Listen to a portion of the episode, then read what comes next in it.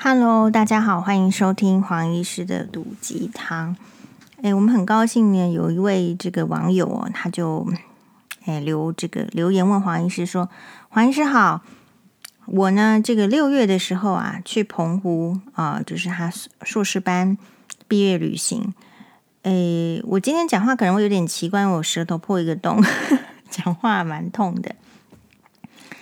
呃，旅游呢非常愉快。”但是有一件事情呢，我看不过去啊，就是我们班呢离婚的人，这个谁呀，跟这个已婚呢，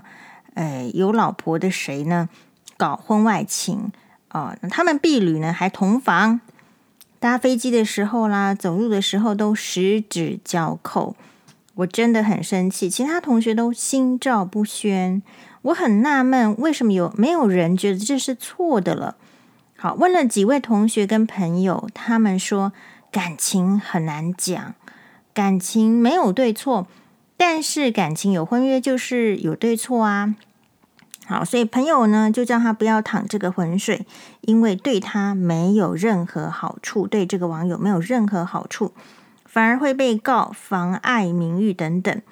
好，那而且呢，如果真的害这个呃已婚的这个男生夫妻吵架，他们夫妻也不会感谢你，老婆也不会感谢你。总之，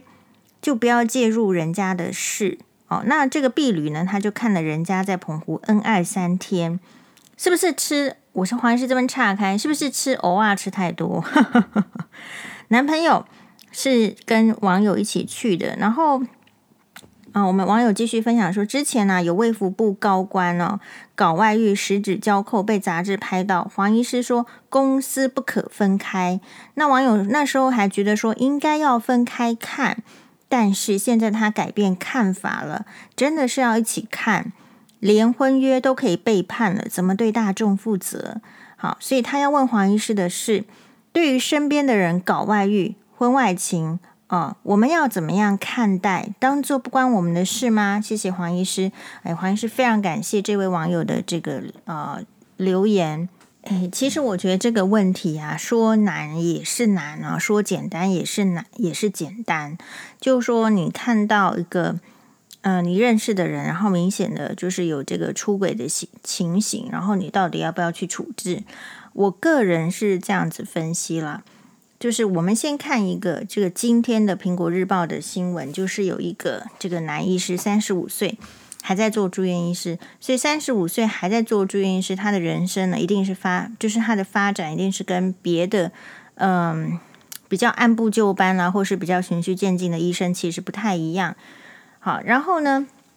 这个三十五岁的这个住院医师呢，诶，说起来也有一点，就是说因为家里的家境是比较呃。贫穷的，但是呢，他靠着自己的天资聪颖呢，有考上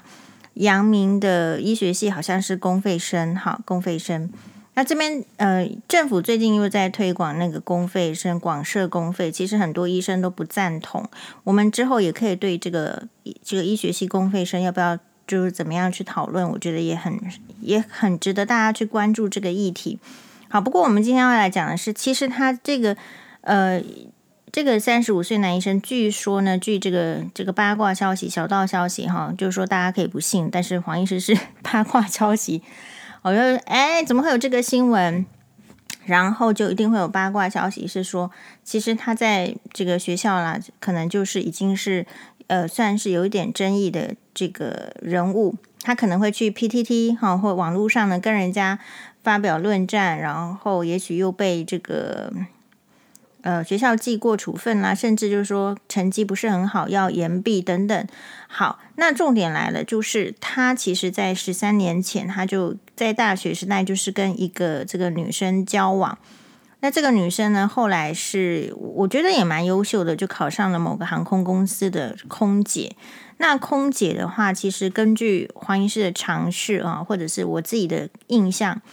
就是空姐如果到处飞哦，就是航航班很多的话，一个月好像是，就是如果有错的话，再麻烦空姐朋友指正黄医师。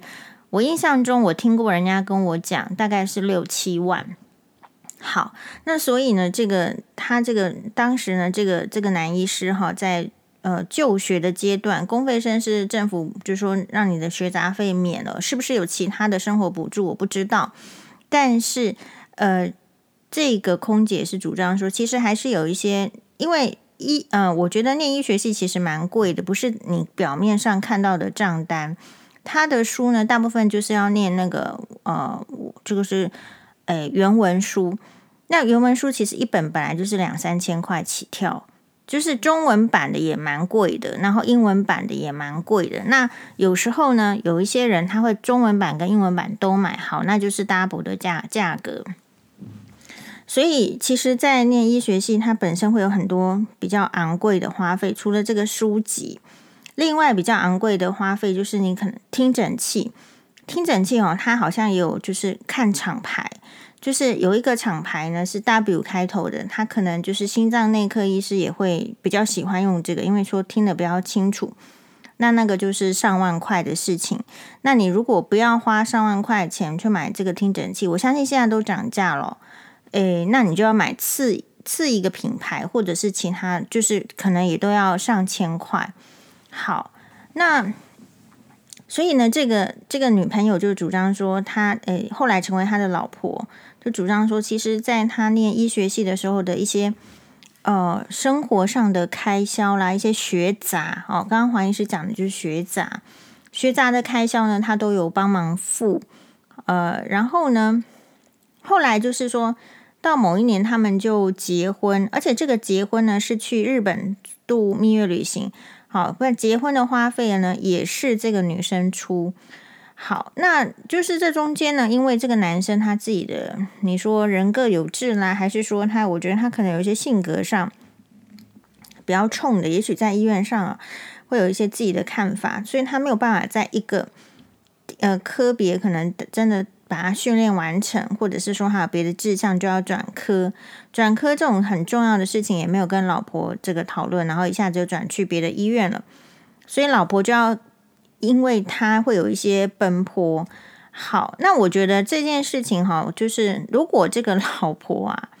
她能够继续赚钱，或者是他的家底丰厚，我相信这个三十五岁男医师不会给他作妖啦，不会给他离开。可是我觉得人生就是这样，像今年很多人就说疫情啊，就是呃，其实很难过的人没有出来讲话而已，因为难过的人啊、都怕别人嘲笑，根本不敢大声讲、大声嚷嚷，所以你以为大家很好过？没有，我觉得这个苹果日报的案例其实就是一个非常不好过的疫情下的这个牺牲者，也不能说他牺牲，他这个男生一直都有问题，看起来是这样。那为什么黄医师说他这个是疫情下的牺牲者呢？就是因为疫情，这个本来有高薪收入的空姐被公司呢，我觉得航空公司也是无力了，没办法，就大家都不能出国嘛，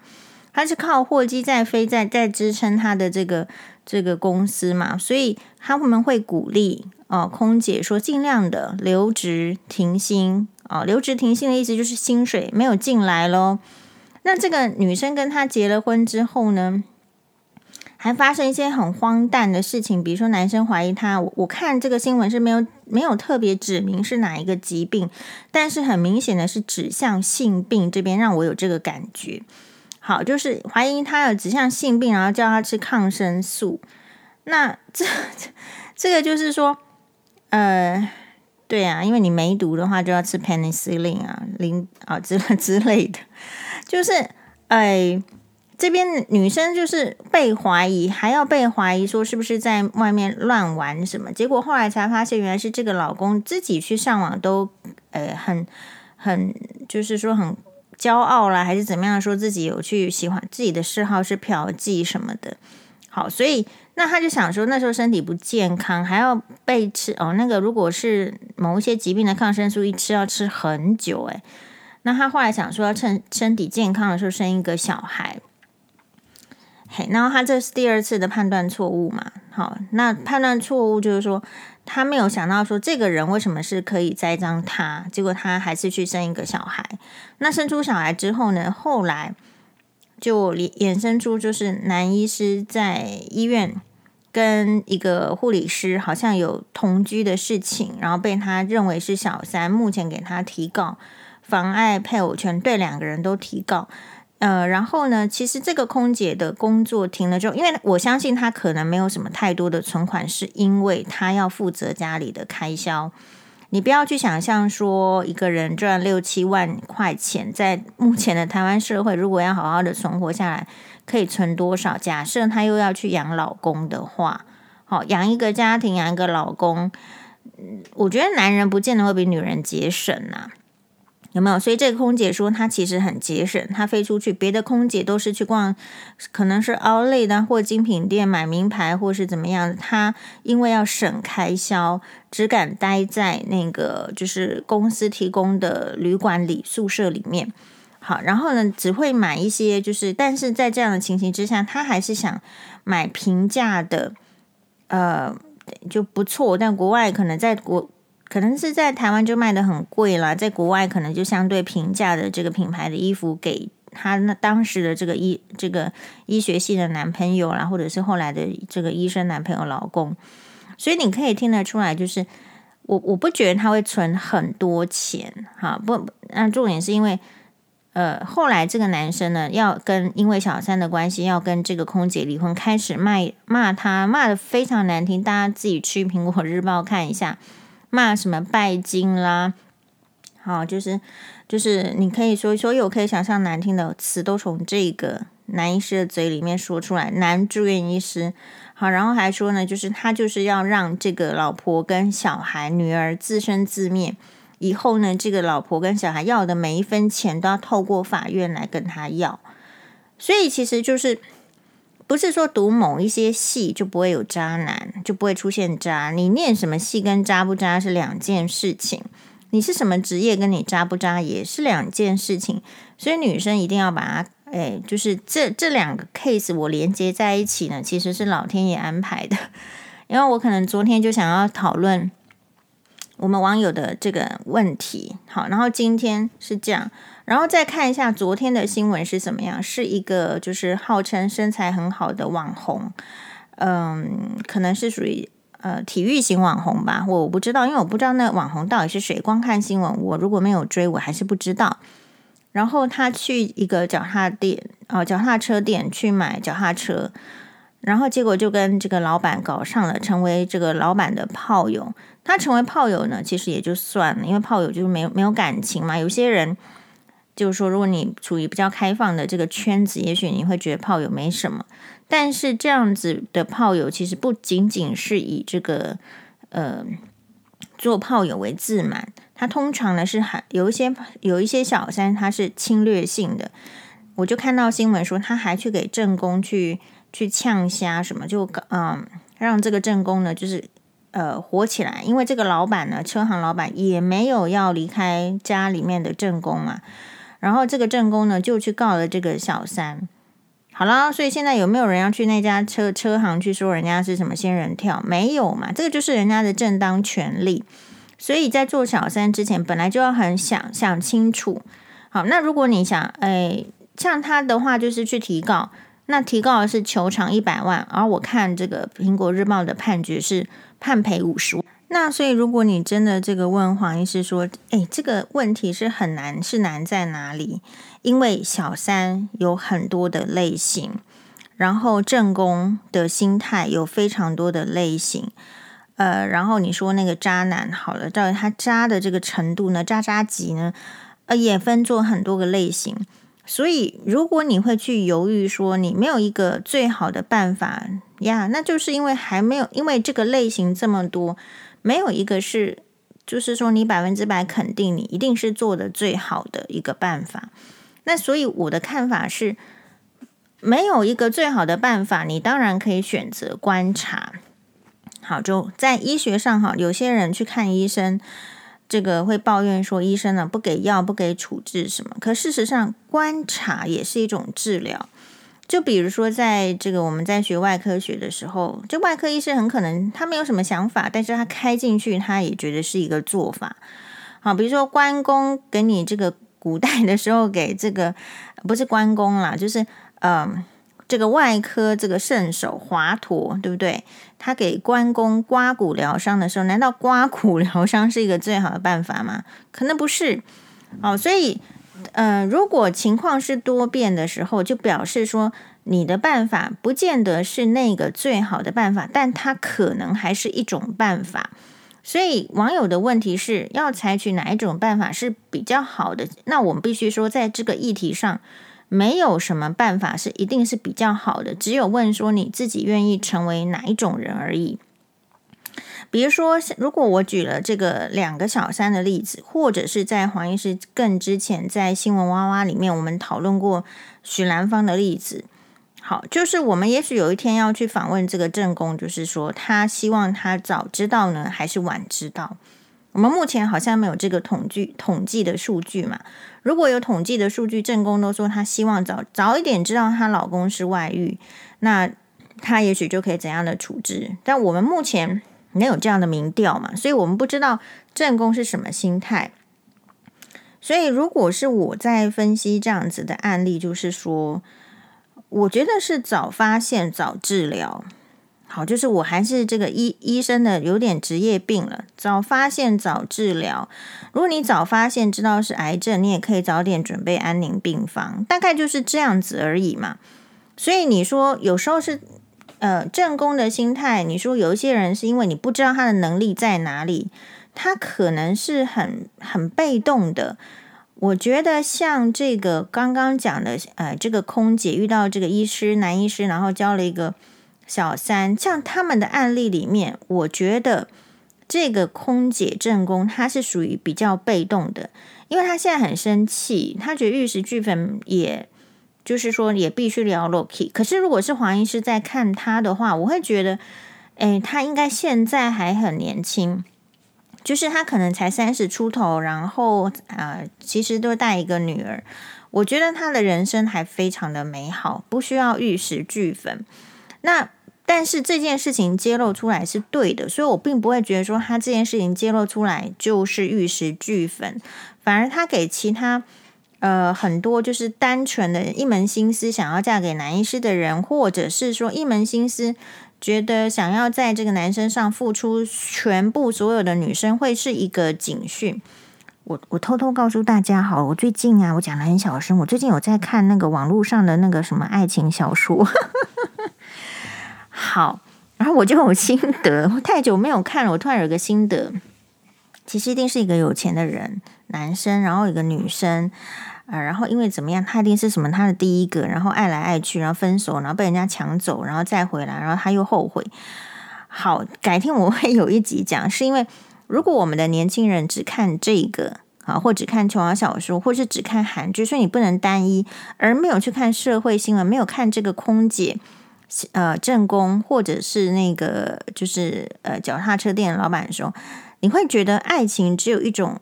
样貌，感情就一种样貌，所以你就觉得做法只能一种。可是反过来说，呃，就像我们在学习的过程中，如果你知道这个呃事情的样貌有很多种的时候，你比较可以接受自己会有不同的态度去面对。所以，呃，我觉得这个是就是说要大家一起去把这个观点突破之后，你就会觉得讨论这些没有什么。好，就像有人。最常说的就是像这个网友网友的这个朋友说的，就说感情没有对错。然后网友的是非很好，他就说感情是没有对错，可是，在有婚约的时候，就是在婚姻状态中去出轨别人，其实在法律上就是错。对，我觉得这个概念很好。那为什么明明是错的事情，现在变成大家视而不见，而且是一种隐性的包容呢？我觉得这个是社会的变化里面跟男人学的。因为在以前呢、啊，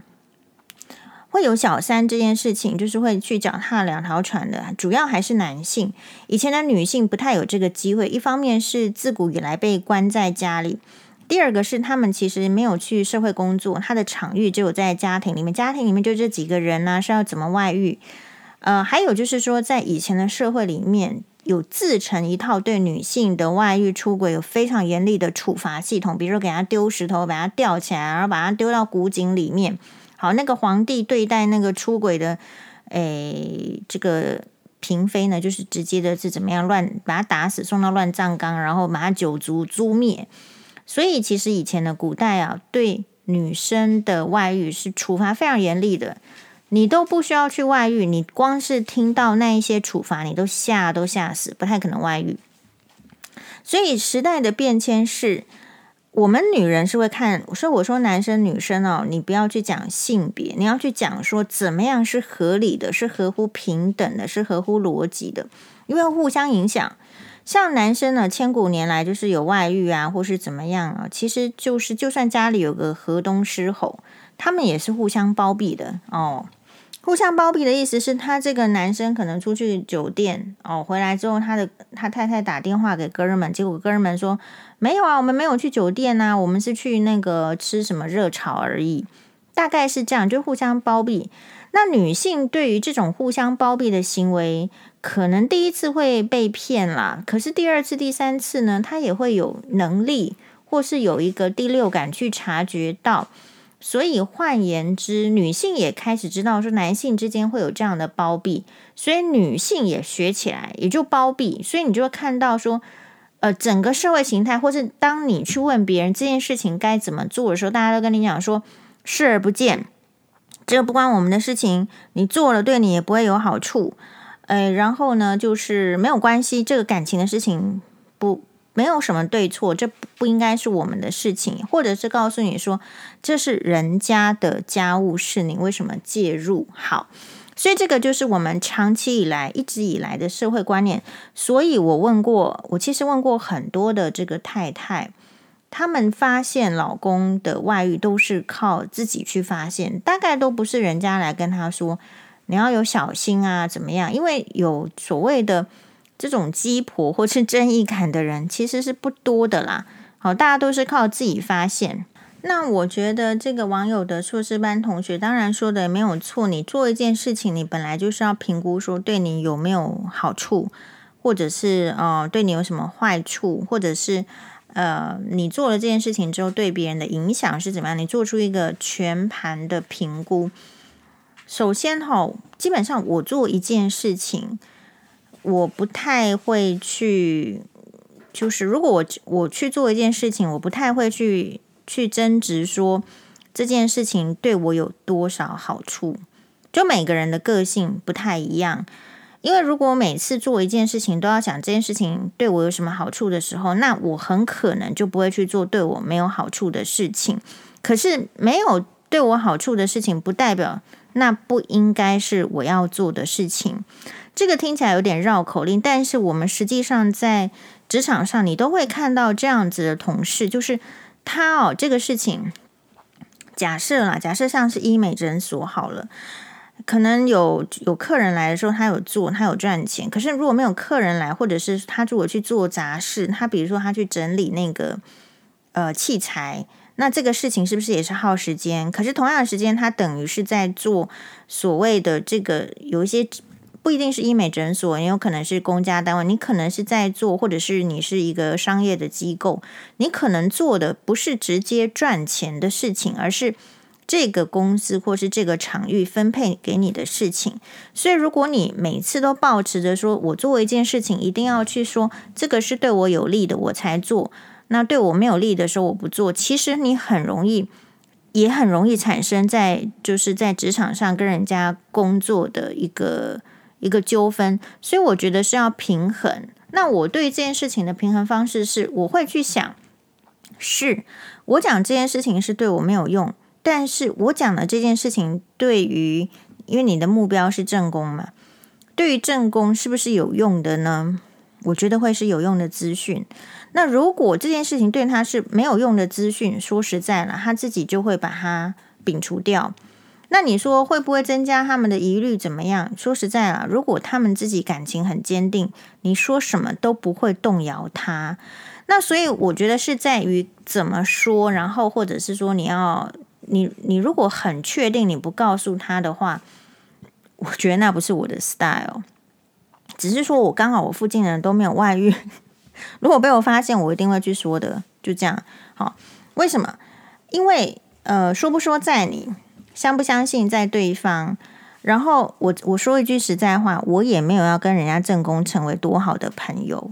好，就说你可以相信我，你我并不会因为他相信我这件事情，我就觉得哦，我的分数提高了，他是相信我的，我们是就是好闺蜜，所以我们要继续做闺蜜。没有，就是单纯跳开来，只是单纯的觉得说你应该要知道这件事情。就像我发现一个病灶，我不会不告诉我的病人一样。但比如说我发我说这个人眼压高，但跟我说他是青光眼是两件事情。好，眼压高也不一定会变成青光眼，这个在门诊的时候我都要说明得很清楚。但我不能说，因为我看到眼压高，他现在还没有青光眼，而我不告诉我的病人这一次你的眼压高你要注意。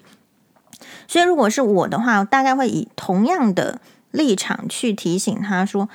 哎，我说你，但是我不会讲的那么仔细啦。就是你，因为你讲的越仔细，确实就有可能就是就是面临到，哎，那个呃网友的朋友说的，是不是会牵涉到妨碍名誉？我觉得没有那么严重，因为我们不是不是说你是这样，每一个人都可以根据他所看到的现象做一个猜测。”所以我觉得你只要把那个心态就是放的，就是稍微宽一点，稍微宽一点的意思是说，第一个，如果这个朋友你不是跟你很有关系的，以后也不一定遇到，你也不想去涉涉及人家的家家里事，你当然是就不去讲，我觉得很 OK。可是如果这个朋友其实是跟你是比较长远，就是说，嗯，已经做了一阵子的朋友的话，那我就觉得不能不讲。那只是说讲的时候的一个呃态度，好，或者是说讲的时候的一个诶拿捏，就是说，诶，你看，我就或者是可以用，比如说最近的这种小三议题，就丢我可能会丢一个小三的新闻给他，我并不会直接说你老公有小三，或是你老公在哪里跟这个人家什么牵手，我会像很像讨论八卦的方式跟他讨论小三。就像我们今天在讲，或者是我就去跟他讨论许兰芳，那这是什么意思？就像是黄医师刚刚所说的，有一些人的生活，他会对那个新闻，他是会删减的；有些人他就是很害怕那个呃暴力的、纵火的或杀人的，所以他不会去看这样的新闻。有一些人可能他特别是家庭主妇，也许他非常的忙，他每天都要忙着三餐，忙着照顾公婆，忙着弄小孩、弄功课，小孩子都考到后面倒数了，他其实都在烦恼那些事情，他不见得真的会去打开新闻说知道说，哎，现在的小三是这样哦，他还停留在以前的时代，他以为他只要端坐在家里做正宫，就没有人逼迫他走，所以呃。我觉得是站在这样的立场，会给予一个 hint，就是一个一个连接，就是让让他有警觉。这个警觉不用我们告诉他，她老公跟谁在一起，你只要告诉他这个世界是有小三的，他就会去想。好，那如果假设他不去想，那当然就是那个男生就是还在乎这个老婆的立场，还不愿意让他知道，他有可能是真的在玩。那我觉得接下来的事情就是他们的事情了。好，那会去这样分析的意思是说，每一个人 focus 的重点是不一样的。那如果呃，我们有看到这个，比如说啦，我们现在就说看到，就像你看现在看到这个呃通膨，就像有一些这个财经专家就会开始出来讲说要怎么样面对通膨啊。其实本来这个世界就有一点要见微知著，只是说我们常常去忽略掉那个为后面代表的意思。好，比如说这个空姐，她一门心思，她可能是空姐正宫啦。她可能当初一门心思觉得这个男生一百八十五公分，说是帅哦。这样黄妈妈是鉴定说她觉得不帅，但她有可能是存留在那个他是一个高，然后帅，然后又是男医师这样子的框架里面。然后，虽然她愿意倾其所有去付出，呃，然但是她的付出其实是没有回报的。那我们所以为什么黄医师对那个呃许兰芳的那个 case 是比较严厉在批判？你会发现其他人没有像黄医师这么严厉嘛，对不对？但是其他人没有像黄医师这样严厉，也许就是刚刚所讨论的那个社会的这个范畴，就是这人家的事情啊，这个啊感情没有对错啦，不被爱的才小三，这些其实在我的眼里都是谬论呐。好，就是爱情没有伟大到你可以去。就是践踏别人，好，没有伟大到你可以去把别人的老公抢过来。好，那如果这么伟大的话，你应该第一秒钟就抢过来，而不是抢这么久啰里吧嗦的。我这边跟大家岔开，我举一个例子好了，就是为什么说对这个徐兰芳的这个 case，我我特别就是说，嗯，第一个当然是我没有我没有利益冲突嘛，比如说他可能是这个 TVBS 或者是他们的这个经济的，就我了不起。没有去上 TVBS 的节目而已，我本来就很少去上，我们没有一定要去，对不对？那所以，我并不会受到就是他要不要找我去这件事情，我就决定就是对我没有好处。我讲他对我有没有好处呢？其实是没有好处。我并不会因为诶讲了他就会多去上什么节目，或者是不讲他就多不去上什么节目，都不会。然后第二个事情呢，我在评断。是这样子的，高雄大橘为重女士呢是我的闺蜜啊，然后呢，这个高雄人哈，人称大雄高橘为重女士，她讲话呢就是大局为重要，诚诚恳实在嘛。那他说什么呢？他说他以前啊，从很年轻的时候，他就有追一个布洛克，然后这个布洛克后来也在 FB，就是有点类似像是呃去追偶像啊，可能追英国的偶像，或是追日本的偶像，然后来的时候呢。他就是有点像是那个偶像的那个，就是粉丝团的 leader，然后他很好，他会说，如果你们有什么东西要交给偶像，写信啊、明信片什么，他都会帮忙转交。那他本身是一个不错职业，然后也是住在不错地段的人。大那这个高雄大橘为重女士怎么知道呢？他说，因为。这个这个粉丝 leader 他说，你们可以先寄给我，我再一起转交。然后寄给他的那个地址可能是台北市不错的区段的地址。好，呃，然后呢，就是他，所以高雄大橘为重女士又觉得说，这个粉丝团 leader 实在是一个啊、呃、很好的人，就一直都觉得他很好，而且他对于那种嗯、资讯的分享啦，粉丝之间他都很热心。好，但是呢，他从来。没有曝光自己的照片，好，然后只有一次的时候，就是说是在他跟某一个明星的这个合照，好，就是大明星的合照。呃，高雄高大橘为重女士告诉我说，他目测大概这个人可能是也许一百六十公分，然后可能有八九十公斤哦，所以他。突然之间猛然理解说，为什么之前不管是在他的这个 FB 啦，或者是他的部落格，其实你没有办法看到他的照片。就是其实那看到那个瞬间是说，高雄大橘为重女士觉得他很难过。可这个难过并不是说这个粉丝 leader 好，他的外貌不怎么样，难过的是大家。就是说，都很喜欢他，他是个这么好的人，他为大家付出这么多，可是他对自己这么自卑，他好像啊会很怕艺人讨厌他，只敢站在远远的地方对他们挥手，举着牌子。这个世界对外貌不起眼的人真的很差。好，那所以这件事情跟这个小三又怎么样呢？是说，就是当大家在讲说那个小三吼。还长了什么身材好啦，去勾引什么单车店的这个老板娘，身材火辣。怀疑是想要说的是，正宫如果不需要在家里担这么多家事，照顾小孩子，每天去健身房，保证每一个身材都火辣，对吧？好，正宫如果不需要省钱，然后就把那个钱呢拿去做医美，噼里啪啦一直打皮秒镭射，然后噼里啪啦呢就这个敷面膜，这个肤质能够不好吗？就涂指甲，然后怎么样？我告诉你哦，身 这个可能身材上，这个谁输给谁都还不知道。所以这个是我们这个这个应该是说你，你你要去想的是，当你去帮助，就是呃，我觉得人是有选择帮助性的对象，因为我们没有办法每个人都帮助。就是我今天如果帮助了小三，我就没有办法帮助正宫嘛。那我的判断就是，我觉得正宫是需要被帮助的。就是我们很多在家庭里面的正宫哦，太太们，很可能就是像黄医师刚刚所讲，不是说我不是说他们身材是什么八九十公斤，不是，而是他们其实就是那个人非常好，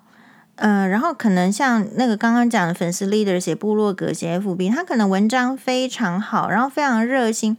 他身上就是有这么多的这个美好的特质，可是他确实就是因为外表的关系，他。我觉得是社会长期的说他不好，灌输他不好。其实这样的女生如果搬到大溪地去住，好，就是我看这个日本综艺节目，大溪地的那个人呢，就是他就喜欢这个这个类型的。他们的女生就是要长得很胖，呃，体重要很重才叫做幸福。可是如果是在呃其他的社会里面，比如说在台湾的社会，或者是在在日本，可能更夸张了。她就是被期望说她要很瘦很瘦很瘦，所以她才叫做美哦，所以她才叫怎样？所以这个女生不是她不美呢，是他长期被这个社会灌注灌注到这个，就是说你就是不美，所以他就接受了。好，所以我们很多，所以你说问黄医师，就是说我我我好像吃怎么样？我我吃的比较少的时候。可能黄律师就是说，你是不是要减肥？没有啊，我没有减肥，我只是因为现在东西就比较少，我就吃比较少。那东西呢比较多，比较好吃，我就吃比较多。东西难吃，或者是东西本来就少的时候，我就吃比较少。我仅此而已。就是我的人生中不要去跟怎么减肥啦，还是胖，这这个其实与我无关呐、重点是我自己觉得我这样好不好看？那件衣服我想穿的。进去，可是到底有没有穿进去？我觉得问题只是这样而已嘛。因为如果我穿不进去，我就得再花钱呐、我不想要再花钱嘛。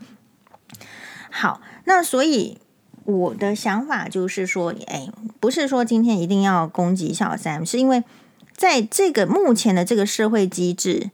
我没有办法帮助小三，因为我帮助小三，我就是对正宫不仁不义。反过来说，如果今天哪一天这个社会机制是对正宫非常的友善呢？比如说，好了，没关系呀，那个呃老老公外遇了，然后呢，这个钱就通通留下来，让你好好的顾小孩，那你就确确实实的把小孩带带大，而怎么样？就算再去找第二个春天，也不会有男人嫉妒你啊。如果到那个情形的时候，我们当然也可以帮小三说话，因为你可能在社会制度下你是就是说获得的比较少嘛，那你也没有错到一个。应该要被这个大家呢，这个过街老鼠，人人喊打的阶段，所以我，我我们是看时代的变迁，然后决定自己要怎么样反应的嘛。就大部分的社会人就是这样。可是我看到的是，这个社会还没有进步到，就是说支持正宫，然后支持这个正常家庭下面的这个小孩。这个正常是说，我觉得每个家庭下面的小孩都正常啦。那你正常的话，你要给他机会，你不能在他成长的过程中剥夺他应该要有的养分，因为以后不给他养分，他就是长歪嘛。长歪的话，你在社会再来收这些残局是很麻烦的。比如说，你一个气爆案，你可能不是只有烧了你自己家里，是整个邻居外面乱七八糟，通通都会影响。所以呢，其实在这个如果你你你在这个小三跟正宫的事件里面，你没有选择支持正宫。其实我会觉得这是很三观呢，就是说很不很没有社会责任的，很没有社会责任的。好，那所以为什么就是说黄医师就会对这个许兰芳比较严厉呢？因为你是被包装的啊，你你本来不是这么好吧，是吧？你是有这个经纪公司这个愿意包装你，然后当然你也愿意学习，所以你你到了另外一个层次。那小三，既然我们要去称赞她是比较聪聪明的，她是比较身材好的，她是比较漂亮的，好喽。那你这一群身材好啊，或者是条件比较好的，在我面前卖弄条件嘛，你应该去找条件更好的男人嘛，并不是来就是找我们家里的旁边这个肚子都凸出来的，还是什么这渣男嘛，应该是这样。所以如果说这个。其实渣男配小三呢，是绝对是般配的，就是我们也是不挽留，但是我们也要尊重，就是说，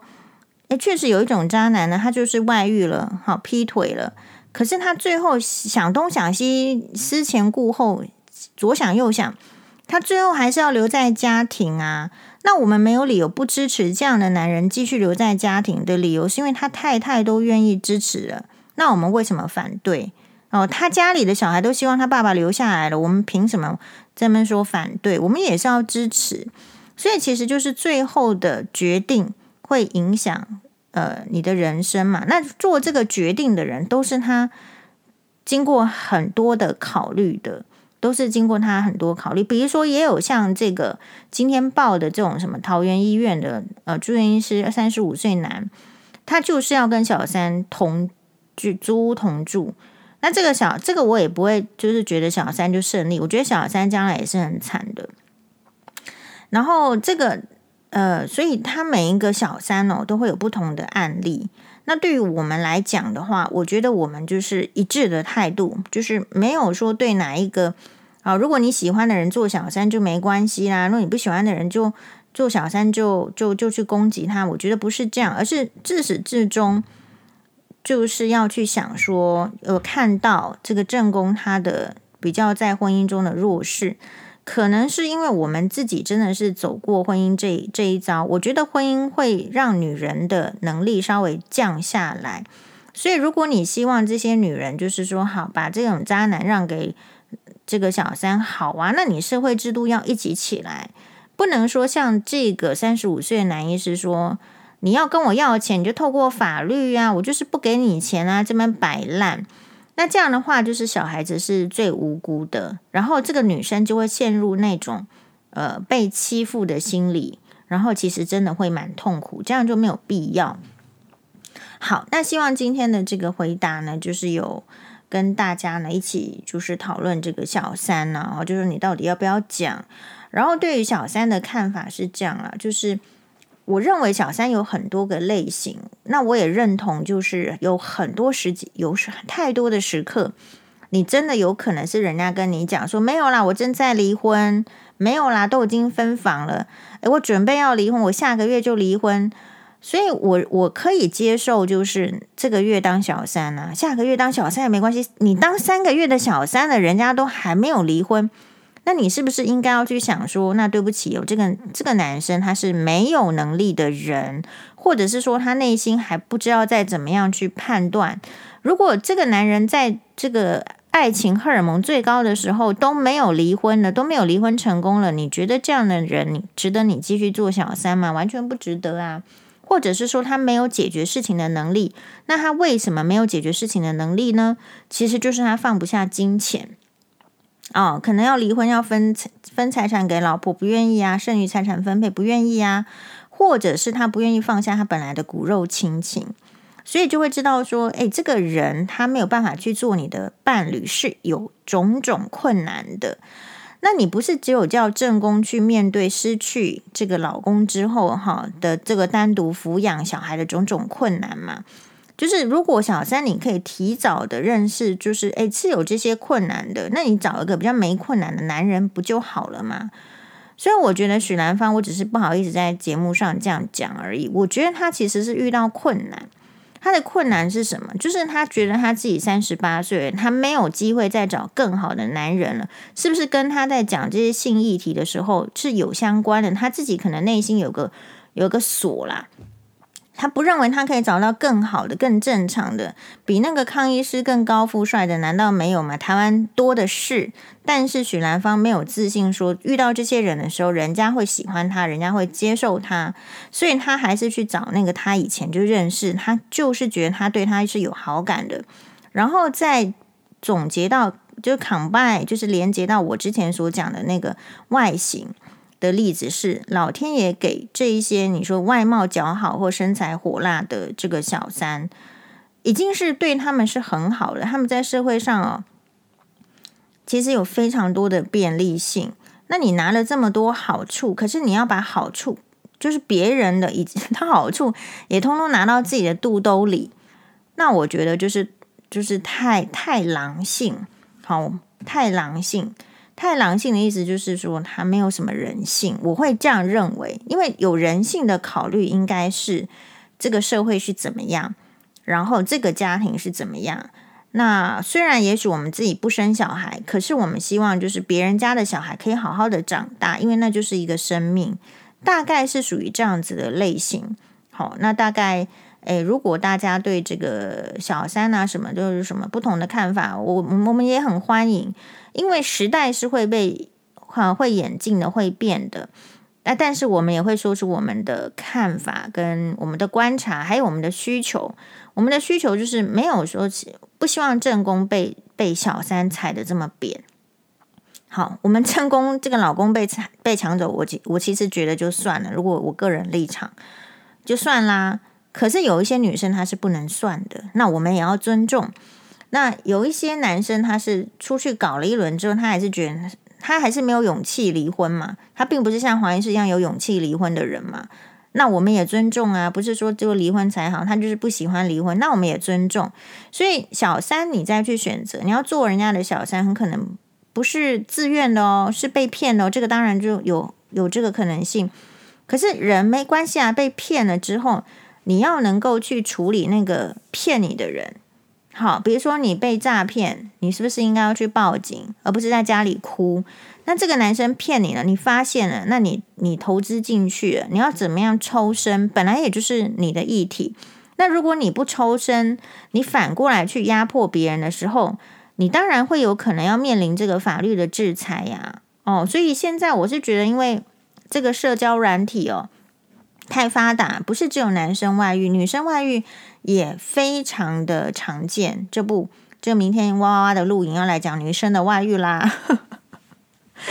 所以我觉得哇哇真的是一个很不错的节目，他没有要故意去诋毁男生，他探讨的是社会现象。所以，对于这个社会现象，我希我们希望它怎么走向哦？我觉得大家是可以用行动来展现的。谢谢大家的收听，马丹呢。